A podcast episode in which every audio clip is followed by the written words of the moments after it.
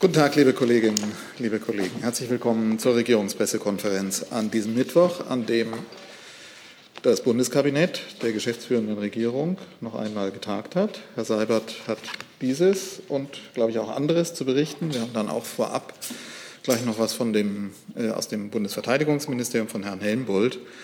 Aber ich mache die Anmoderation noch so, dass Herr Seibert einen Schluck zu sich nehmen kann. Sie stärken.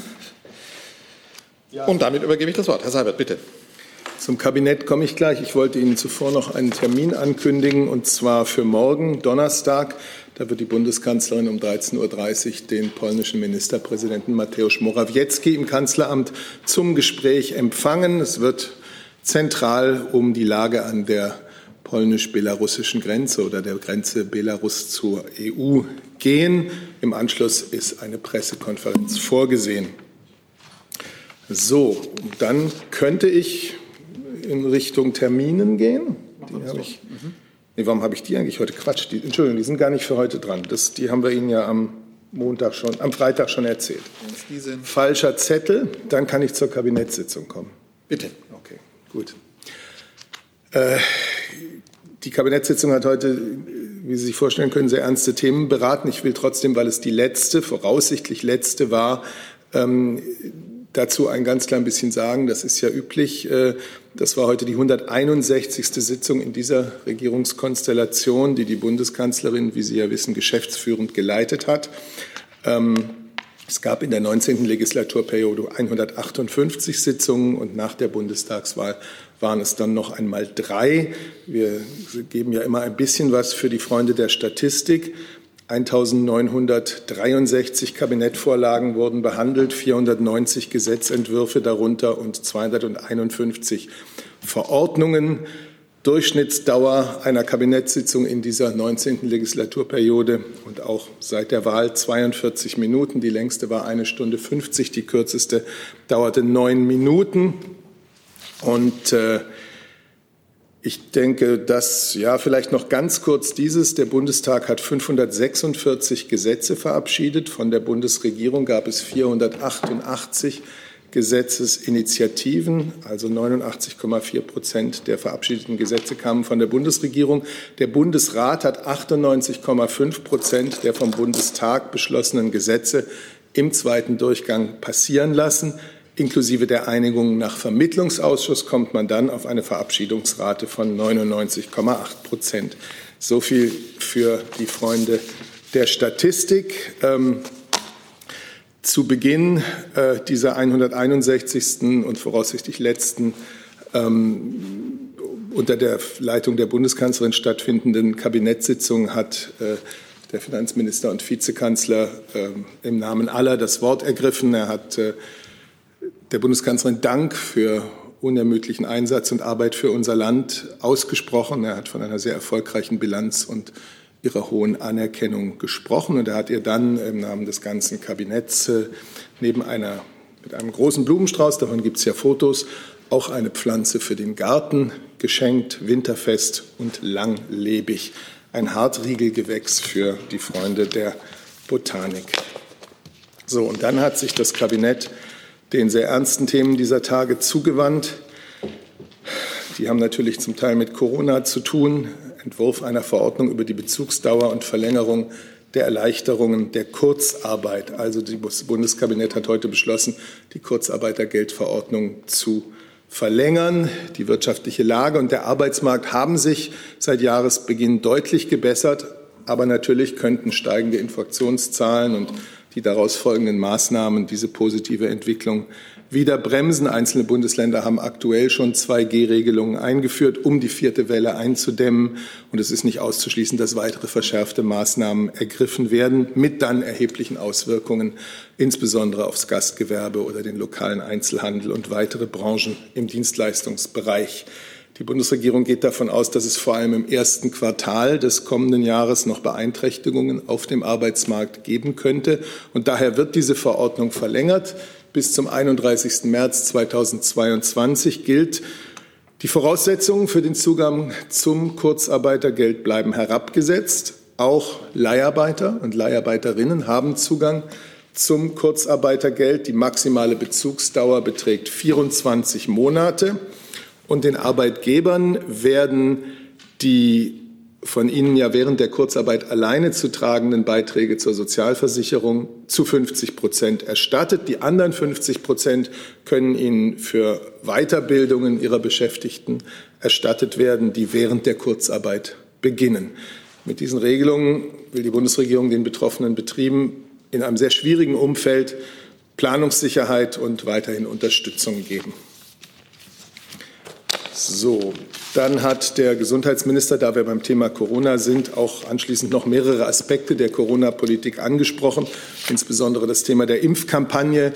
Mit beinahe 640.000 Impfungen gestern ging es wieder in die richtige Richtung, wobei auch klar ist, auch das reicht noch nicht. Wir müssen auf noch höhere Tagesimpfzahlen kommen. Und da die meisten dieser Impfungen Auffrischungsimpfungen sind und jede davon ist wichtig, um das ganz klar zu sagen, kommen wir doch immer noch beim Schließen der Grundimmunisierungslücke nicht schnell genug voran. Oder in anderen Worten, jeder und jede Einzelne, der sich in diesen Tagen die Erstimpfung holt, tut für sich und für die Gemeinschaft etwas Gutes, aber wir haben weiterhin viel zu viele ungeimpfte Mitbürger.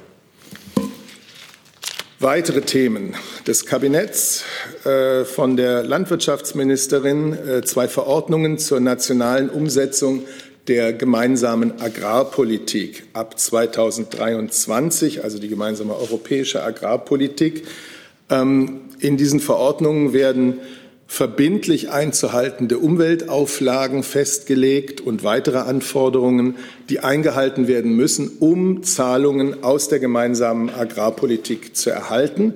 Außerdem werden die Ökoregelungen, mit denen die Landwirte freiwillige zusätzliche Maßnahmen zum Umwelt- und Klimaschutz umsetzen können, näher ausgestaltet. Wir setzen damit den schon lange eingeschlagenen Weg bei der gemeinsamen Agrarpolitik fort, hin zu mehr Umwelt- und Klimaschutz in der Landwirtschaft. Die Bundesregierung schafft weiterhin verlässliche Rahmenbedingungen, einerseits um die Wettbewerbsfähigkeit der Landwirtschaft zu erhalten, andererseits aber eben auch gleichzeitig eben auch den sich wandelnden ähm, gesellschaftlichen und vor allem auch ökologischen Anforderungen gerecht zu werden. Und zum Schluss vorgelegt vom Bundesarbeits- und Sozialminister der Rentenversicherungsbericht 2021, den das Kabinett heute beschlossen hat. Der wird jährlich erstellt und gibt immer Auskunft darüber, wie sich die Rentenfinanzen in den nächsten 15 Jahren voraussichtlich entwickeln. Nach den Modellrechnungen der Bundesregierung wird Ende dieses Jahres die Nachhaltigkeitsreserve die Nachhaltigkeitsrücklage, Entschuldigung, der deutschen Rentenversicherung voraussichtlich bei 37,2 Milliarden Euro liegen. Derzeit liegt das Rentenniveau, also Standardrente gemessen an Durchschnittsentgelt, bei 49,4 Prozent. Es steigt dann in den Folgejahren zunächst an. Längerfristig sinkt es über 49,2 Prozent 2025 auf 45,8 Prozent bis zum Ende des Berechnungszeitraums 2035. Der Beitragssatz bleibt bis 2023 stabil bei 18,6 Prozent. Im Jahre 2030 beträgt er 21,2 und zum Ende dieses Vorberechnungszeitraums 2035 beträgt er 22,4 Prozent. Das heißt, die Haltelinien, die bis 2025 gelten, für den Beitragssatz von höchstens 20 Prozent und für das Rentenniveau von mindestens 48 Prozent, werden nicht überschritten. Es sind nach heutigem Stand keine zusätzlichen Bundesmittel erforderlich und auch das Beitragssatzziel, das bis zum Jahre 2030 gilt, von maximal 22 Prozent und das Sicherungsniveauziel von mindestens 43 Prozent werden eingehalten. Das waren jetzt eine Menge Zahlen, aber es ging nicht anders. Danke, Herr Seibert. Hey Leute, kurzer Hinweis. Wir stellen ja alles, was wir produzieren, kostenlos ins Netz. Ohne Kommerz. Wir können das nur, weil ihr unsere finanziellen Supporter seid. Das funktioniert seit Jahren und so soll es bleiben. Jeder Euro zählt, per Überweisung oder PayPal. Schaut einfach in die Podcast-Beschreibung und jetzt geht's weiter. Dann fangen wir mal an mit Fragen zu den Themen, äh, und zwar zu dem Treffen der Bundeskanzlerin mit Mateusz Morawiecki. Gibt es dazu Fragen? Das ist nicht der Fall. Ja, Frau Buschow, bitte. Ja, wenn ich darf, ähm, eine Frage vielleicht an Herrn Seibert. Was erhofft sich denn die geschäftsführende Kanzlerin von diesem Treffen und wird äh, ausschließlich sie teilnehmen oder auch schon jemand, ähm, ein Vertreter der absehbaren Koalition? Nein, das ist ein Treffen des polnischen Ministerpräsidenten mit der geschäftsführenden Bundeskanzlerin. Naja, Sie wissen, wir haben immer gesagt, und es ist uns ja sehr bewusst angesichts der Situation entlang der Grenze, dass Polen da in extremer Weise herausgefordert ist, wie auch andere Länder, die eine Grenze zu Belarus haben. Aber Polen trifft es eben besonders schwer. Äh, die Bundeskanzlerin hatte vergangene Woche schon mit Ministerpräsident Morawiecki telefoniert, um ihm wirklich die, die volle Solidarität Deutschlands zuzusagen. Dem gleichen Ziel diente ja auch der Besuch äh, des Bundesinnenministers in Warschau vor, auch in der letzten Woche. Ähm, und deswegen wird das auch weiterhin das Zentrum, im Zentrum des, äh, des Gesprächs stehen. Herr Jung, zu diesem Thema, bitte.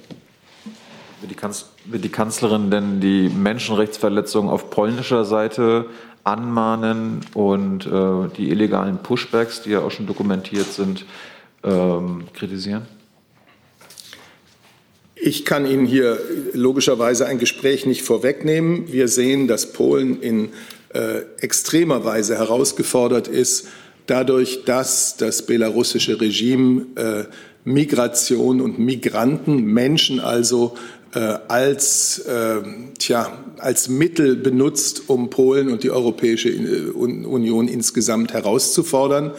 Uns liegt es, wie auch den anderen europäischen Mitgliedstaaten, daran, dass für die Menschen entlang der polnisch-belarussischen Grenze, sofern sie dort jetzt noch sind, äh, gute humanitäre Bedingungen geschaffen werden, dass es einen Zugang gibt für das UNHCR, für die Internationale Organisation für Migration äh, und dass die nicht nur dort jetzt akut den Menschen helfen können, sondern dass sie auch daran mitwirken können, diese Menschen in einer sicheren Weise zurück in ihre Heimatländer zu bringen alles, was entlang dieser Grenze geschieht, hat natürlich im Einklang mit dem geltenden Recht äh, zu stehen.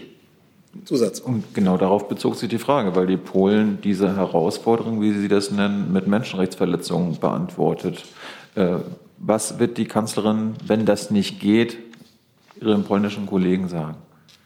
Ich habe jetzt die deutsche Position, die wir hier oft dargestellt haben, äh, noch einmal dargestellt und darüber hinaus kann ich ein Gespräch, das erst morgen stattfindet, hier nicht vorwegnehmen. Ersten. Findet äh, über die Inhalte des Gesprächs, über die Strategie eigentlich auch ein kontinuierlicher Austausch schon mit dem mutmaßlichen Amtsnachfolger statt? Es gibt zu allen Themen äh, einen engen Austausch mit den ohnehin ja mit den Ministern und Ministerinnen, damit natürlich auch mit dem Vizekanzler und auch mit den, äh, den Mitgliedern der sich bildenden Koalition. Herr Jordans. Herr Saber, gibt es zu dem Vorschlag der belarussischen Seite über den Transfer von einer bestimmten Anzahl von äh, äh, Migranten äh, weitere Überlegungen inzwischen seit, ich glaube, äh, Montag wurde das letzte Mal angesprochen und Frau Sasse, ähm, zirkuliert ja jetzt eine Liste von neuen Entitäten und Personen, äh, die von der EU mit Sanktionen belegt werden sollen. Hat denn diese Liste die Unterstützung Deutschlands? Ich habe das am Montag ja sehr deutlich zurückgewiesen, wie es auch in der vergangenen Woche schon getan worden war. Und da gibt es keinen neuen Stand. Und, zum Sanktionspaket und den Listungen kann ich Ihnen sagen, äh, darüber hatte ich in der vergangenen Woche ja schon berichtet, dass die EU-Außenministerinnen und Außenminister beim Rat äh, in der vergangenen Woche am 15.11. eine Erweiterung des EU-Sanktionsregimes gegen Belarus beschlossen hatten. Dieses, äh, diese Erweiterung erlaubt die Listung von Personen und Entitäten, die sich von staatlicher belarussischer Seite oder die sich an der von staatlicher Seite beförderten Schleusung beteiligen. Äh, die Mitgliedstaaten gemeinsam mit den EU-Institutionen äh, arbeiten in diesen Tagen mit Hochdruck an dem fünften Listungspaket, damit das neue Sanktionskriterium umgesetzt werden kann. Und die Gespräche laufen im Moment. Deswegen kann ich an der Stelle über Details noch nicht berichten. Dann gab es von Herrn Jung, glaube ich, zu den anderen Kabinettsthemen, ich fasse das mal so pauschal zusammen, noch eine Frage, bitte. Ja, zur Kurzarbeiterregelung. Bleibt es dabei, dass Konzerne, die auf Kurzarbeit zurückgreifen, äh, weiterhin Dividenden ausschütten können? Ich denke, am besten kommt das BMAS, äh, das den das ja auch eingebracht hat ins Kabinett. Ja, wenn sich nichts geändert hat, können Sie es auch, können Sie es auch sagen, Herr Sabel.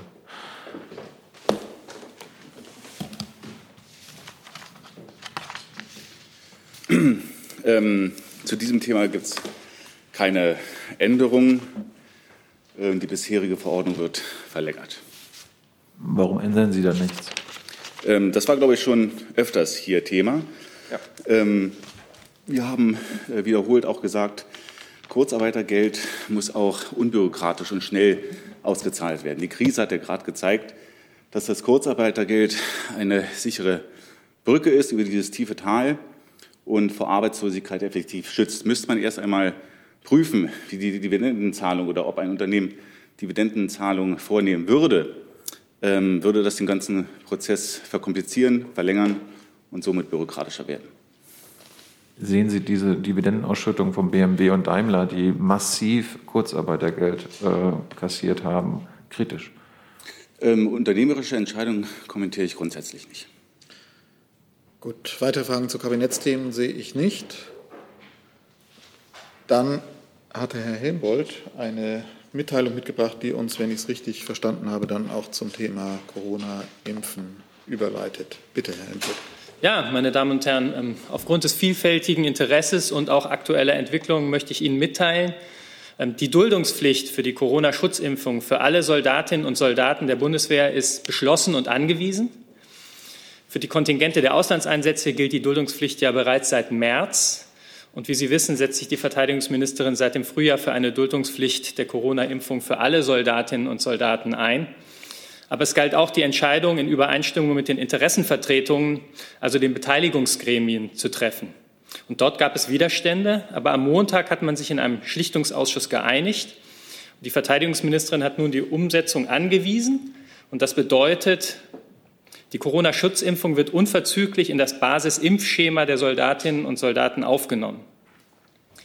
Ähm, was ich betonen möchte, die Duldungspflicht ist zunächst einmal eine militärische Besonderheit. Und sie ist im Soldatengesetz beschrieben. Es handelt sich um eine bundeswehrinterne Regelung. Es gibt die Duldungspflicht ja bereits für die Grundimmunisierung gegen Tetanus, Diphtherie, Polio, Masern, Mumps, Röteln und auch gegen die Grippe. Und ähm, Grund für die militärische Besonderheit ist zum einen das enge Zusammenleben in Kasernen, auf Schiffen, in Feldlagern, im Auslandseinsatz und auf Übungen. Und hier muss ganz besonders darauf geachtet werden, dass Infektionskrankheiten sich nicht ausbreiten. Ähm, außerdem müssen Soldaten körperlich einsatzbereit sein, um ihren Auftrag zu erfüllen. Es geht also um den Schutz des Individuums, der militärischen Gemeinschaft ähm, und um den Erhalt der Einsatzbereitschaft. Danke, Herr Helmbold. Dazu gibt es Fragen. Frau Buschow, also ganze Reihe, bitte. Na?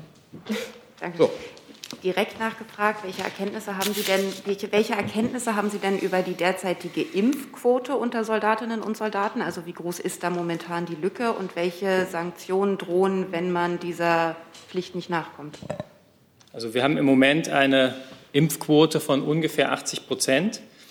Eine exakte Zahl fällt uns deshalb schwer, weil Soldatinnen und Soldaten auch die Möglichkeit hatten, sich zivil zu impfen, wenn dort ähm, im Sommer Kontingente übrig waren. Von daher gehen wir eigentlich eher so ein bisschen größeren, von etwas größeren Zahlen aus, aber es ist um die 80 Prozent. Und ähm, was Sanktionsmöglichkeiten angeht, das kann natürlich dienstrechtliche Folgen haben. Ähm, wenn jemand ähm, so selber ähm, seine Einsatzbereitschaft gefährdet und dann auch nicht entsprechend eingesetzt, ähm, eingesetzt werden kann, da gibt es auch Beispiele, die es bislang gab, die auch verwaltungsrechtlich immer wieder bestätigt wurden, dann besteht eben die Möglichkeit, dass der Disziplinarvorgesetzte hier disziplinär tätig wird. Herr Lücking, hatten Sie sich? Oder? Ist doch Herr Lücking, ne? Okay, gut. Dann Herr Jung. Lernfrage, können Sie noch mal erklären, was der Unterschied zwischen einer Duldungs- und einer Impfpflicht ist? Und äh, ich habe auch noch nicht ganz verstanden, was mit einem Berufssoldaten passiert, äh, der sich weigert, äh, sich impfen zu lassen, also der, der freiwillig ungeimpft bleiben will. Mhm. Eine freiwillig un, äh, ungeimpft bleiben ist ähm, so einfach äh, ohne weiteres nicht möglich dann. Ähm, Und der, warum wir von Duldungspflicht sprechen, also wir beziehen uns hier auf Soldatengesetz. Und das Soldatengesetz sieht die, ähm, diese Duldungspflicht äh, vor. Das finden Sie im Paragraph 17a Absatz 2 des Soldatengesetzes. Und dieser Begriff ist auch absichtlich so gewählt worden, ähm, weil es de facto ja etwas ist, ähm, was äh, nicht vergleichbar ist. Beispielsweise nehmen wir mal an, es würde zivil eingeführt oder in anderen Bereichen. Ähm, es sind Dinge, die intern ähm, stattfinden und dienstrechtliche Folgen haben aber ähm, ansonsten äh, weiterhin äh, nicht strafrechtliche Belange oder Ähnliches berühren. Und auch um diese Unterscheidung deutlich zu machen, sprechen, sprechen wir von Duldungspflicht, weil es auch den Sachverhalt trifft. Denn der Soldat hat ja die Pflicht, sich äh, die, die Impfung zu dulden. Äh, und ähm, dass eine Impfung durchgeführt wird durch äh, beispielsweise unser Sanitätspersonal, davon gehen wir natürlich aus. Dann der Kollege, genau. Bitte. Danke, Herr. Daniel Heid, RTL NTV. Helmut, Sie geben ähm, Ihnen das Mikrofon vorne, dann müssen Sie sich da nicht Thema, verrenken. Äh, könnten Sie mal kurz erklären, warum es für die zivilen Angestellten keine Impfpflicht gibt? Ja, ich habe es eigentlich schon erklärt. Ähm, die, ähm, es gibt ein Soldatengesetz und es gibt militärspezifische Besonderheiten, die haben etwas damit zu tun, wie Soldaten üblicherweise zusammenarbeiten und dass sie einsatzbereit sein müssen, dass sie in Auslandseinsätzen, aber auch auf Übungen und in den Feldlagern sehr eng zusammenleben. Wir haben daher eine, eine höhere Gefahr, ähm, dass sich ähm, aufgrund des Lebens in der militärischen Gemeinschaft Infektionen ausbreiten. Und hier äh, gelten deswegen auch ähm, nicht ohne Grund besondere Bestimmungen, die im Soldatengesetz abgebildet sind. Dann Nachfrage, wenn die zivilen Angestellten im Ausland zum Einsatz kommen, ähm, unterliegen dann dort dieser Duldungspflicht? Ja, es gibt ähm, äh, bei zivilen ähm, äh, ähm, Angestellten oder auch Beamten, die im Auslandseinsatz tätig werden und die in einem ähnlichen Umfeld ähm, ähm, agieren, dann ziehen die häufig auch die Uniform an und in dem Augenblick ähm, gelten dann die gleichen Rechte, äh, Richtlinien. Gut, Herr Hessen noch zu dem Thema? Dann letzte Frage zu dem Thema, dann wechseln wir. War das eine schwierige Entscheidung oder ist Ihnen das relativ leicht gefallen? Ja, ähm, für die Leitung des Hauses äh, war ähm, sozusagen die, ähm, der, der, feste Wille, die Duldungspflicht einzuführen, ähm, seit dem Frühjahr klar. Aber wie ich eben betont habe, was auch wichtig war, ähm, war die Beteiligungsgremien mitzunehmen. Ähm, und ähm, wir sind froh, dass jetzt am Montag, auch wenn es lange gedauert hat, diese Schlichtung zustande kam und dass wir deswegen ähm, wir diese Entscheidung auch ähm, im Einklang mit den Beteiligungsgremien treffen konnten. Aber die Leitung des Hauses wollte im Grunde, wie Sie sagten, seit dem Frühjahr auf eine verpflichtende Impfung hin. Das habe ich richtig verstanden. Klares Ja. So, dann wüsste ich gern, ob es in dem Zusammenhang Corona noch Fragen an Herrn Helmbold gibt. Denn dann würde ich bitten, dass wir jetzt wechseln und Herr Gülde kommt und wir bleiben dann aber beim Corona-Komplex, zu dem es auch Fragen von außen schon gibt. Und kann da einfach mal einsteigen. Zunächst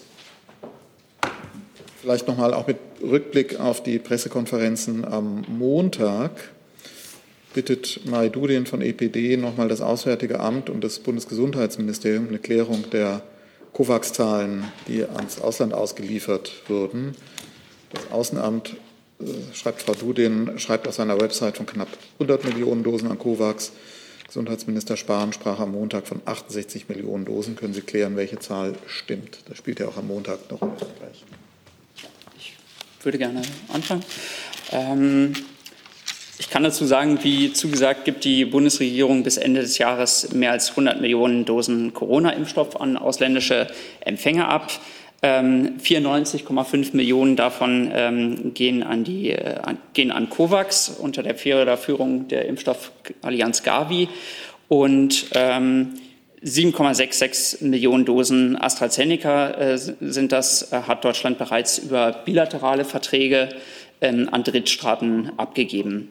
Ähm, darüber hinaus, ähm, ja, also um, um das vielleicht, um, um die Zahlen dann auch nochmal mit, mit den einzelnen Impfstoffherstellern dann halt eben ähm, festzuhaben, werden von AstraZeneca 26,5 Millionen Dosen abgegeben, von BioNTech 10,3 Millionen Dosen, Johnson Johnson 26,6 und Moderna 32 Millionen Dosen an COVAX. So, jetzt aber dazu Fragen von Herrn Jordans, Herrn Jung, oder? Habe ich das richtig gesehen? Bitte.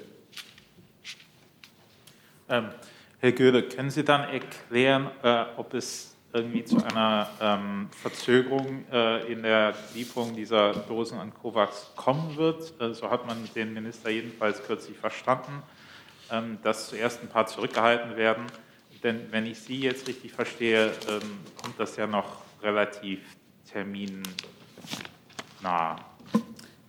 Ja, ähm, vielen Dank, Herr Jordans, für die Frage, weil das gibt mir vielleicht auch noch mal die Möglichkeit, ähm, das Prozedere so ein bisschen zu erläutern. Ähm, wir sichern äh, COVAX und auch den ähm, Drittländern vertraglich die Impfstoffe zu.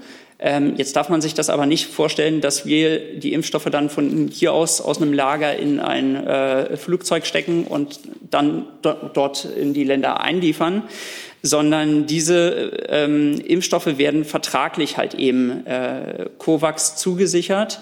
Und die Lieferungen erfolgen direkt über die Hersteller an COVAX, die dann, dann die Verteilung halt eben an die Drittstaaten übernehmen. Das hat aber jetzt meine Frage nicht beantwortet. Also kommt es zu irgendeiner Verzögerung äh, der Lieferung durch wen auch immer an COVAX, also dieser deutschen Dosen oder nicht? Genau darauf wollte ich ja gerade hinaus. Also ähm, diese Frage müssten Sie dann wirklich an die Impfstoffallianz Gavi richten. Wir haben vertraglich ähm, alles zugesichert. Das heißt, unser Vertrag ist erfüllt damit, dass wir diese Impfstoffdosen zur Verfügung stellen bis Jahresende. Wie allerdings die Auslieferung dann tatsächlich erfolgt, also es bedarf da eines recht umfangreichen Abstimmungsprozesses. Das muss man vielleicht einfach noch dazu sagen. Also einfach noch mal ein paar Beispiele zu geben. Sie müssen natürlich auch sicherstellen, dass dieser Impfstoff dann in der vorgegebenen Zeit auch verimpft werden kann. Es müssen Kühlketten eingehalten werden. Und insofern bedarf es da seitens Gavis noch einer gewissen Abstimmung dann mit den äh, zu beliefernden Staaten. Darauf hat dann aber Deutschland in dem Sinne jetzt keinen Einfluss mehr. Ich weiß nicht, ob Frau Sasse Sie da irgendwie noch ergänzen wollen dazu.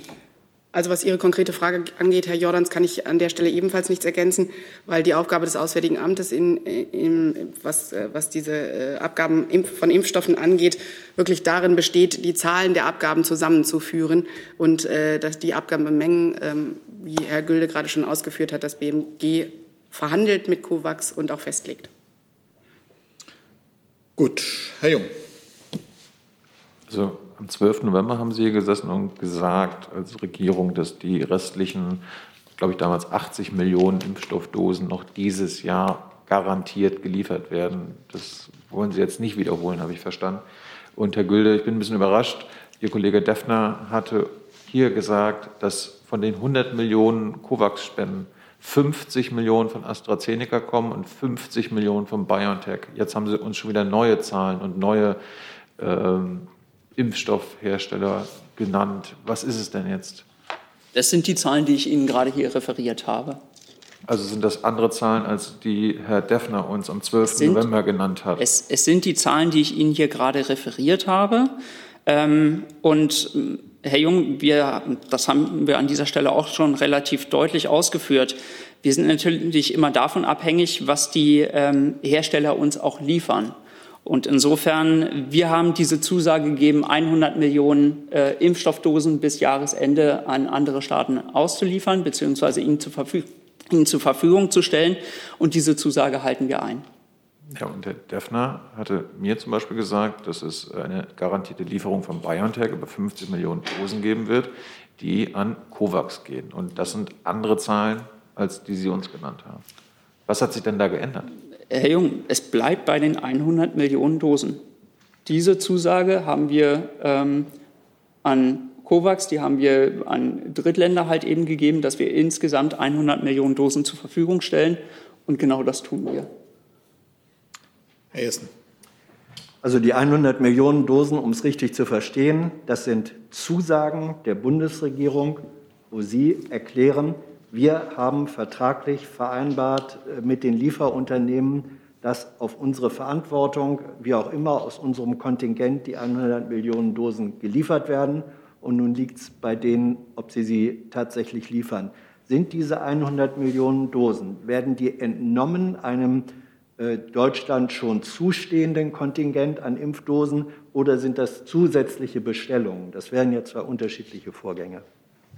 Nein, also äh, es ist tatsächlich so, dass äh, Deutschland eine Zahl an Impfstoffdosen bestellt hat und aus diesem Kontingent werden dann diese Spenden zur Verfügung gestellt. Aber um das noch mal deutlich zu machen, diese Impfstoffdosen, die erreichen Deutschland nicht. Also die kommen jetzt nicht hier irgendwie an und werden irgendwie weitergeleitet, sondern die sind uns vertraglich zugesichert und wir ähm, äh, sichern dann halt eben COVAX zu, dass die Hersteller die dann an COVAX ausliefern.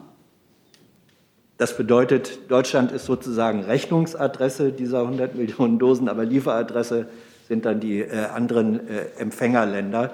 Ähm, und mit welcher Gewissheit oder Wahrscheinlichkeit können Sie sagen, dass tatsächlich diese 100 Dosen aus deutschem Kontingent dort ankommen werden?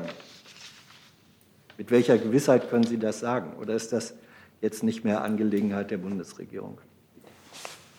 Also das Prozedere hatte ich Ihnen ja erläutert und auch die Herausforderungen, die das Ganze mit sich bringt. Also nochmal, Sie müssen natürlich auch sicherstellen, dass die Kühlketten eingehalten werden, dass ähm, der Impfstoff ordnungsgemäß verimpft wird. All das sind natürlich Fragen, die dann auch ähm, die, die Bestimmungsländer zu beantworten haben. Und insofern kann ich Ihnen da jetzt äh, nichts dazu sagen, ob der Impfstoff dann auch in diesen Ländern tatsächlich jetzt in dieser äh, gesetzten Zeit ankommt. Ich kann Ihnen jetzt halt eben sagen, was Deutschland vertraglich zugesagt hat, halten wir halt eben ein. Aber ich kann natürlich jetzt nicht für andere Länder sprechen, ob die diesen Impfstoff dann entsprechend auch so annehmen können, ähm, wie vorgesehen. Frau Busche und Herr Jung noch mal mit einer Nachfrage zu dem Komplex. Na, es wäre jetzt nicht mehr zu COVAX, sondern Corona. Dann, dann gibt es noch mal eine Nachfrage. Dann haben wir noch eine Nachfrage zu dem COVAX-Komplex, kommen dann zu anderen also, Corona-Themen. Von deutscher Seite werden diese 100 Millionen bis zum Ende des Jahres, daran wird es nicht scheitern. Von deutscher Seite, habe ich Sie richtig verstanden. Und Herr Seibert, was ist eigentlich mit den 75 Millionen zusätzlichen Dosen, die die Kanzlerin versprochen hat?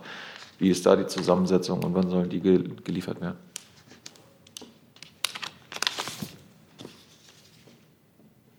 Herr Gülde?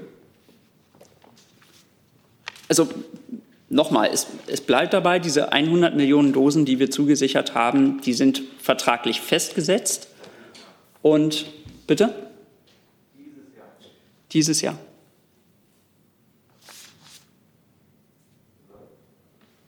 Ja, wenn Sie auf äh, Zusagen für äh, und Aussicht gestellte Lieferungen für 2022 anspielen, dann äh, sind die natürlich noch nicht geschehen, aber ich werde Ihnen dazu noch eine genaue Antwort nachreichen.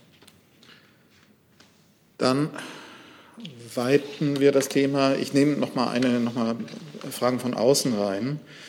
Und zwar Jana Wolf und Sascha Mayer fragen mit Blick auf die Gespräche der Bundeskanzlerin mit den künftigen Ampelkoalitionären. Ähm, und zwar äh, Frage von Herrn Mayer. Es gibt Forderungen, dass Bund und Länder schon früher als am 9. Dezember erneut über zusätzliche Corona-Maßnahmen reden sollten sieht die Kanzlerin Anlass dafür, will sie die äh, Ampelparteien dafür einbinden, mit denen es ein Gespräch gab. Und auch Jana Wolf fragt, können Sie ähm, äh, das Gespräch bestätigen nochmal und was war das Anliegen der Kanzlerin? Wollte sie eine Verlängerung der epidemischen Lage erwirken und war die Ampel, war der Bundesfinanzminister offen dafür?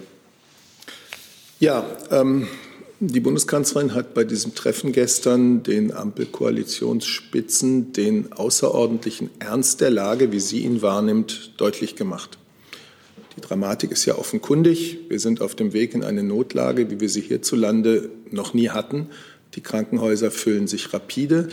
Freie Intensivbetten, verfügbares Intensivpersonal werden immer knapper. Schwerstkranke Corona-Patienten müssen überregional immer weiter weg verlegt werden. Sonstige wichtige medizinische Eingriffe müssen verschoben werden. Das ist es, wo wir in der vierten Welle der Pandemie jetzt stehen. Und jetzt muss es darum gehen, das Nötige zu tun, um diese vierte Welle so schnell es geht zu bremsen und zu brechen. Und äh, wie gesagt, die Kanzlerin hat den äh, Koalitionsspitzen der künftigen Koalition diesen Ernst der Lage deutlich dargelegt.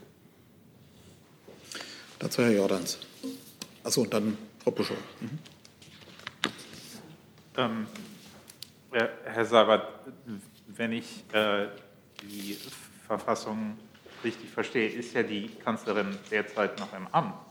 Ähm, warum macht sie denn der zukünftigen Regierung den Ernst der Lage klar, wenn sie doch eigentlich ähm, äh, alles Nötige in der Hand hat, um selbst jetzt noch Maßnahmen zu unternehmen?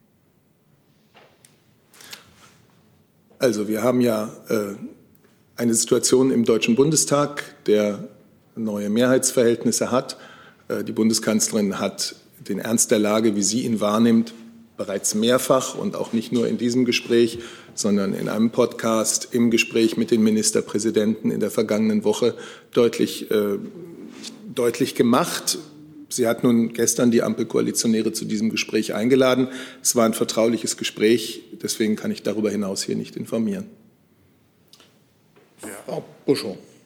Oder hat, Herr Jordans hatte noch eine Zusatzfrage. Bitte, ja. Eine Nachfrage. Ich meine, ähm, es gibt ja schon diejenigen, die, äh, die, die kritisieren, dass ähm, die Bundesregierung etwas zögerlich zugeschaut hat in den letzten Wochen, während die, die Zahlen hochgingen. Und heute geht es wahrscheinlich über 100.000 äh, Tote. Also da ist es doch legitim zu fragen, ob die Kanzlerin gestern Abend vielleicht ähm, spezielle Maßnahmen äh, diskutiert hat, die von der einen bisherigen Regierung äh, initiiert werden können und dann von der nächsten in zwei Wochen ähm, fortgeführt werden können. Es ist äh, ein vertrauliches Gespräch gestern gewesen, deswegen kann ich zu den Inhalten jetzt nicht mehr sagen, als ich gesagt habe. Die Haltung der Bundeskanzlerin ist ja in den letzten Wochen äh, viele Male von ihr selber und auch hier an dieser Stelle dargelegt worden. Ähm, sie hätte sich gewünscht, dass es die wichtige Beratung mit den Ministerpräsidenten und Ministerpräsidentinnen schon früher äh, gegeben hätte. Es ist auch bekannt, dass sie der Überzeugung war und ist, dass dies jetzt nicht der richtige Zeitpunkt war, äh, die sogenannte epidemische Notlage von nationaler Tragweite äh, aufzulösen bzw. nicht zu verlängern. Frau Puschow. Ja, ich würde es gerne auch noch mal versuchen. Ähm, eine Frage zu dem Treffen gestern. Herr Seibert, gab es denn verbindliche Absprachen mit der äh, wahrscheinlichen künftigen Ampelkoalition, ob man jetzt, weil Sie auch gesagt haben, schnellstmöglich nach menschlichem Ermessen, wird die geschäftsführende Bundesregierung jetzt noch zwei Wochen ziemlich genau im Amt sein, in diesen zwei Wochen weitere Schritte zu unternehmen und wenn ja, welche? Ich kann Ihnen jetzt hier keine weiteren Informationen zu diesem vertraulichen Gespräch geben. Herr Jessen?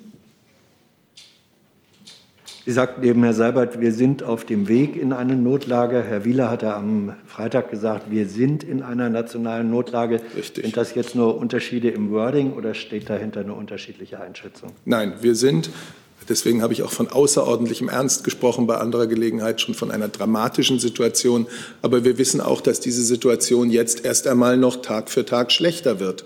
Äh, das ist einfach das Ergebnis der Infektionszahlen der letzten Tage und Wochen, äh, die mit großer Wahrscheinlichkeit und Berechenbarkeit zu einem bestimmten Zeitpunkt dann eben zu einem entsprechenden Mehr an äh, Krankenhauspatienten und Intensivstationpatienten führen wird. Deswegen sind wir in einer sehr dramatischen Lage schon jetzt. Und leider wissen wir schon, dass sie über die nächsten Tage noch schlimmer wird und noch mehr zu einer Notlage wird, wie wir sie noch nie hatten. Wir sind jetzt bei 3.987 Menschen, Stand gestern, die eine intensivmedizinische Behandlung benötigen. Mehr als die Hälfte von ihnen, 2042 von ihnen, müssen invasiv beatmet werden. Herr Jung und dann Herr Jordans. Wie bewertet die Kanzlerin den Vorstoß äh, des bayerischen und baden-württembergischen Ministerpräsidenten, äh, dass es eine Impfpflicht geben muss? Herr Seibert, und, äh, wie bewertet das Gesundheitsministerium den Vorstoß aus Bayern und Baden-Württemberg? Ja, das haben wir hier am Montag äh, schon besprochen. Da war diese Diskussion ja auch schon im Gange. Ich glaube, Montag waren Sie ausnahmsweise mal nicht da. Insofern kann ich das nur wiederholen. Es ist äh, vollkommen natürlich und verständlich, dass in einer Situation mit solcher Notlage, ähm, die sich jeden Tag mehr entfaltet in ihrer Dramatik, auch über eine Impfpflicht nachgedacht und debattiert wird. Dieses ist etwas, was sicherlich in den zwei Wochen, voraussichtlich zwei Wochen, die die geschäftsführende Bundesregierung noch im Amt ist, nicht von dieser geschäftsführenden Bundesregierung entschieden wird. Zusatz? Ist das eine Zusatzfrage oder? Ich, ich warte noch, ob das BMG eine Antwort hat. Dem kann ich mich nur tatsächlich anschließen. Ähm, Herr Bundesminister Spahn hat sich ja auch mehrfach dazu geäußert, unter anderem in den vergangenen beiden PKs hier äh, an dieser Stelle und auch äh, im Interview mit der Rheinischen Post heute. Zusatzfrage? Bitte. Herr Sabat, wie hält die Kanzlerin eigentlich den Hospitalisierungsindex, den das RKI selbst als mangelhaft ansieht äh, für eine Bewertung der aktuellen Lage, eigentlich für einen ausreichenden äh, oder einen ausreichenden ähm, ja, hm. Ja, das ist eine Frage, die wird auch von Jana Wolf, die wird auch von Jana Wolf von außen gestellt. Die fragt. Der ist ja quasi mal zwei Wochen hinterher. Ja, weil Sie jetzt ein anderes Thema aufwerfen gerade. Also auch Jana Wolf fragt ähm, Hospitalisierungs. Also der Hospitalisierungsindex ist wichtig, weil er uns sagt, was jetzt in den Krankenhäusern und dann auch auf den Intensivstationen äh, und dann in der nächsten Zeit stattfinden wird. Das ist ein wichtiger Index und deswegen war es eine wichtige Entscheidung, der, ähm, der Ministerpräsidentenkonferenz mit der Bundeskanzlerin letzte Woche, dass man diesen Index auch mit Schwellenwerten versieht, ab denen bestimmte Maßnahmen ergriffen werden müssen. Ich weiß, dass der Index nicht den tagesaktuellen Stand gibt. Das weiß ich. Es ist ein wichtiger Index. Aber die Bundeskanzlerin hat immer gesagt, dass auch die täglichen Inzidenzzahlen ihre Wichtigkeit behalten, weil wir aus ihnen leider mit einer großen Berechenbarkeit ablesen können, ähm, wie es in wenigen Wochen in den Krankenhäusern und äh, auf den Intensivstationen aussehen wird. Es gibt da einfach Erfahrungswerte in dieser Pandemie. Und das hat ja Herr Professor Wieler hier viel besser als ich das könnte ausgedrückt, äh, wie viel Prozent von den, äh, von den Inzidenzfällen werden zu Hospitalisierungsfällen werden, wie viel werden plus oder minus auf den Intensivstationen landen, beatmet werden müssen und leider auch, wie viel werden wahrscheinlich sterben. Und da, deswegen äh, gibt es immer mehrere Inzidenzen äh, oder mehrere äh, Indikatoren, sollte ich sagen, die wir im Auge behalten müssen. Weitere Fragen dazu? Sie, Herr Jordans? Auch ganz konkret gefragt, Herr Seibert, befürwortet die Kanzlerin denn, dass es in Deutschland einen Lockdown gibt wie in Österreich, äh, wo es ja eine ganz ähnliche Notlage gibt und wo äh, seit einigen Tagen die Kurve äh, wieder abschlacht, unabhängig davon, wie und von wem das jetzt genau umgesetzt werden soll? Die österreichischen Zahlen habe ich jetzt nicht vor Augen. Insofern weiß ich nicht, wie weit da jetzt die Inzidenz sich entwickelt. Das weiß vielleicht der Kollege aus dem BMG. Es sind jetzt äh, mit dem neuen Infektionsschutzgesetz äh, eine ganze Reihe von Maßnahmen ja auch in Ländern ergriffen worden. Ähm, das ist sicher richtig und wichtig. Äh, und, trotz, und das Impfen äh, geht voran, wenn auch noch nicht mit dem Tempo, dass wir uns da, dass wir da anstreben müssen. Ähm, und dennoch gibt es viele Experten, die bezweifeln, dass all das schon reicht, um jetzt in den nächsten, in den allernächsten Zeiten die, äh, die Welle zu bremsen und zu brechen. Also Lockdown, ja oder nein? Ich habe jetzt hier keine Einzelmaßnahmen zu diskutieren, aber es gibt viele Experten und äh, die bezweifeln, dass das, was jetzt äh, bisher vorgenommen worden ist, so sinnvoll es ist, so wichtig es ist, schon ausreicht, um die Welle äh, zu bremsen. Gut, dann sehe ich zum Thema Corona keine Fragen mehr. Auch von außen gibt es jetzt noch eine Frage zu einem anderen Komplex, nämlich Nord Stream 2 von Anton Dolgunov von TASS, Nord Stream 2, die USA erwägen neue Sanktionen. Wie steht die Bundesregierung dazu? Ich kann anfangen und vielleicht möchte das Bitte. Wirtschaftsministerium ja. ergänzen oder Herr Seibert. Ähm, unsere Position zu Nord Stream haben wir an dieser Stelle ja äh, mehrfach schon äh, zum Ausdruck gebracht. Sie ist bekannt. Wir haben ähm, am 21. Juli mit der gemeinsamen Erklärung äh, mit den Amerikanern zusammen eine konstruktive Lösung beim Thema Nord Stream 2 gefunden. Seitdem arbeiten wir intensiv an der Umsetzung dieser gemeinsamen Erklärung und stehen auf verschiedenen Ebenen in regelmäßiger und enger Abstimmung mit der US-Regierung. Danke. Ergänzung, Wirtschaftsministerium? Vielen Dank, dem habe ich gar nichts Keine Ergänzung mehr. Dann sehe ich auch keine Fragen mehr und damit. Halt. Achso, jetzt kommen noch andere. Herr Jessen, bitte.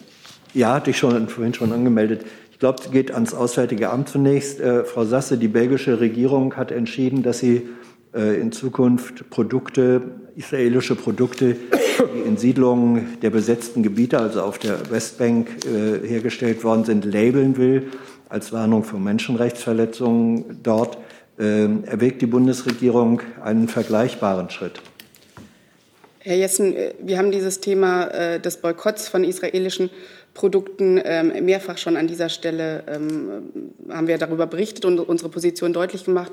Unsere Position ist dazu unverändert und ich kann Ihnen an dieser Stelle nichts Neues berichten. Das ist ja ein Labeling, ist ja noch kein Boykott, ist ja was anderes. Es ist nur eine Kenntlichmachung. Und auch, dass die Partnerregierung in Belgien so etwas macht, ändert nichts äh, an der deutschen Diskussion und Haltung. Ich habe Ihnen, wir haben Ihnen an dieser Stelle unsere Position zu dem Thema mehrfach deutlich gemacht, egal ob es um Boykott geht oder um Maßnahmen, die in diese Richtung gehen. Und unsere Position, die Position der Bundesregierung in dieser Hinsicht ist unverändert. Herr Lücking. Ja. So, jetzt ist Ja, Frage in Richtung äh, Bundesministerium des Innern. In den letzten Sitzungen waren eine Reihe von Fragen unpräzise beantwortet worden. Moment. Entschuldigung. Moment. Wo ist das jetzt? Na? So, jetzt. Ich dachte, ich hätte schon. Ans Bundesinnenministerium. In den letzten Sitzungen waren eine Reihe von Fragen unpräzise beantwortet worden, beziehungsweise es wurden Nachlieferungen in den Raum gestellt, die traten bislang nicht ein. Ähm, meinerseits liegt auch ein Fragenkatalog vor. Ähm, auch da gibt es bislang keine Reaktion. Ähm, wie erklären Sie das? Gibt es Nachlieferungen, die Sie jetzt direkt machen müssen oder äh, machen möchten? Beziehungsweise können Sie sagen, wie lange Sie für die Beantwortung der Fragen noch brauchen werden? Ja, äh, Sie haben ja gerade in Ihrer Frage schon beschrieben, dass es im Prinzip mehrere Wege gibt, auf denen die Fragen gestellt werden. Das überschneidet sich natürlich auch. Sie stellen Fragen hier in der Regierungspressekonferenz, die wir nach meinem Empfinden auch beantwortet haben, dann äh, liegt uns seit Anfang der Woche in der Tat ein etwas umfangreicherer Fragenkatalog vor, äh, dessen Beantwortungsfrist oder jedenfalls Bitte um äh, fristgerechte Beantwortung wir bisher noch nicht äh, erfüllt haben. Aber ich kann Ihnen sagen, dass die Antworten bereits vorliegen und Ihnen noch heute im Laufe des Nachmittags zugehen werden. Das würde bedeuten, dass es jetzt wenig Sinn machen würde, das im Einzelnen hier in dieser Veranstaltung durchzugehen. Ich will vielleicht äh, bei der Gelegenheit noch mal sagen, ich bitte noch mal alle, die sich auch für das Thema des Ortskräfteverfahrens interessieren, um Verständnis, dass wir hier sehr gerne Auskunft geben über die Grundsätze des Verfahrens, über die Fallzahlen, über die Mechanismen, die Zuständigkeiten, über Schwierigkeiten im Verfahren. Das ist unsere Aufgabe, das tun wir auch seit Monaten, aber wir können unter keinen Umständen anfangen, hier Einzelfälle auszuwerten und den Verfahrensstand zu spezifischen Personen, äh, um die es geht und die ja einige von Ihnen ganz offenbar auch persönlich kennen, äh, hier bekannt zu geben. Das würde wirklich zu weit führen. Das können wir nicht tun. Das ist nicht die Aufgabe einer Pressekonferenz, eine Verfahrensberatung oder eine, einen Verfahrensstand im individuellen Fall hier bekannt zu machen. Also individuelle Namen sind nicht genannt worden. Ich habe nur stets offengelegt, dass ich direkt mit Entwicklungen vor Ort abgleichen kann, was sich hier entsprechend tut. Und weil Sie jetzt äh, persönlich diesen Fall oder die Seefälle angesprochen haben, wir reden hier von Menschen, die seit 30 Tagen mit einem 60-Tage-Visum in Pakistan festsitzen. Das heißt, die Zeit wird knapp, auch mit Blick auf die bevorstehende Weihnachtszeit. Danke, Herr Alter. So, Herr Sasse, würde noch ergänzen? Bitte. Da wir ohnehin beim Thema Afghanistan sind, würde ich gerne die Gelegenheit nutzen, ähm, Sie über neueste Entwicklungen zu informieren. Wir hatten das ja an dieser Stelle zugesagt, dass wir das tun werden, sobald sich äh, da etwas Relevantes ergibt. Und aktuell kann ich Ihnen berichten, dass es einen zweiten Charterflug, äh, einen zweiten deutschen Charterflug gibt, der im Moment, äh, während wir hier sitzen, äh, sich auf dem Weg befindet von Kabul nach Doha mit 345 Personen an Bord. Darunter sind deutsche Staatsangehörige, Ortskräfte und auch besonders Schutzbedürftige mit ihren Familienangehörigen. Wir nehmen auf dem Flug außerdem drei Personen mit, die nach Frankreich weiterreisen werden und sechs Personen, die in die Niederlande weiterreisen werden. Ich, wir haben an dieser Stelle, Herr Burger und ich und auch Herr Seibert natürlich ähm, und die anderen Kolleginnen und Kollegen hier immer wieder deutlich gemacht, dass unsere Bemühungen als Bundesregierung ähm, weitergehen bei der äh, oder äh, da, dabei ähm, schutzbedürftigen Ortskräften und äh, Deutschen selbstverständlich die Ausreise auf, aus Afghanistan weiter zu ermöglichen. Diese Bemühungen gehen weiter. Der aktuelle Charterflug ist ein Ausdruck davon. Und auch anhand der aktuellen Visazahlen sieht man, dass immer mehr Afghaninnen und Afghanen die Ausreise gelingt. Unsere Visastellen in der Region haben seit Ende der militärischen Evakuierungsaktion inzwischen rund 3600 Visa für Ortskräfte und besonders Gefährdete ausgestellt. Herr Jessen. Frau Sasse, könnten Sie uns äh, vielleicht jetzt oder in der Nachlieferung noch die Aufschlüsselung der Zusammensetzung äh, der Gruppe in diesem Flieger äh, mitteilen? Also wie viele, Deutsche, wie viele Ortskräfte, wie viele Deutsche, wie viele deutsche äh, Afghanen lässt sich das aufschlüsseln? Wenn wir das tun können, äh, machen wir das an dieser Stelle gerne. Ich kann es allerdings noch nicht garantieren. Danke. So, dann hat Herr Jung noch ein anderes Thema aufgerufen. Ich hätte mal eine Frage ans Verkehrsministerium.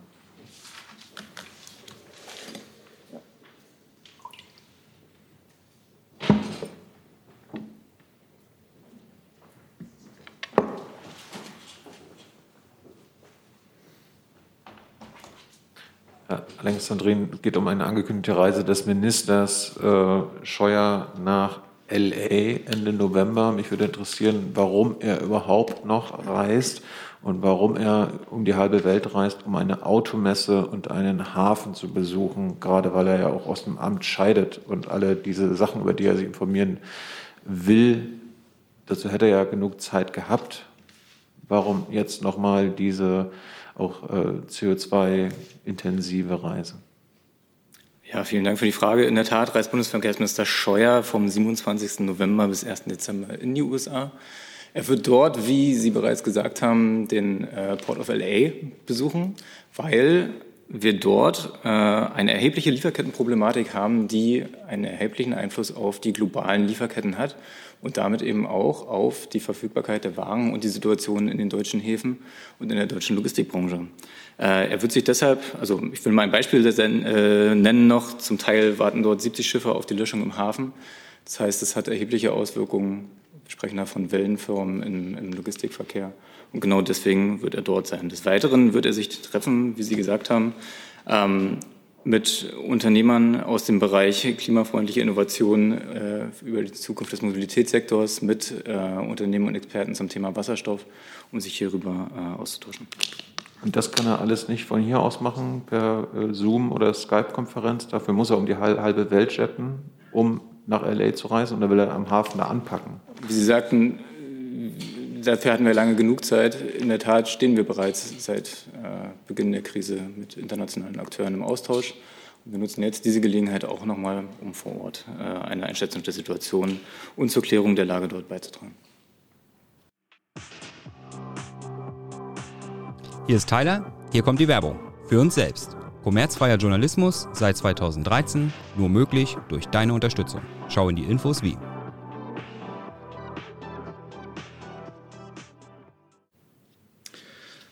So, Herr Seibert hat noch einen Nachtrag.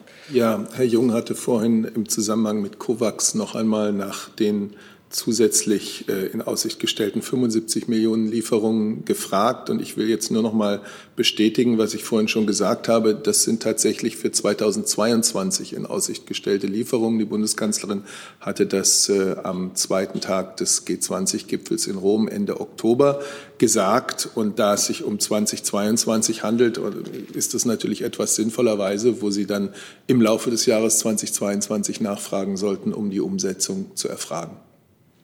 Bitte. Sie betonten jetzt, dass es in Aussicht gestellt sei, das heißt so vertraglich versprochen ist es nicht? Die Bundeskanzlerin hat gesagt, da geht es um äh, die G20-Ziele und sie sagt, wir unterstützen das, Deutschland unterstützt das mit Hilfe der Weitergabe von Impfdosen, 100 Millionen in diesem Jahr und nächstes Jahr noch einmal 75 Millionen. Das ist eine Zusage der deutschen Bundeskanzlerin und der Bundesregierung. Vielen Dank. Damit sind wir am Ende dieser Regierungspressekonferenz. Vielen Dank für Ihren Besuch.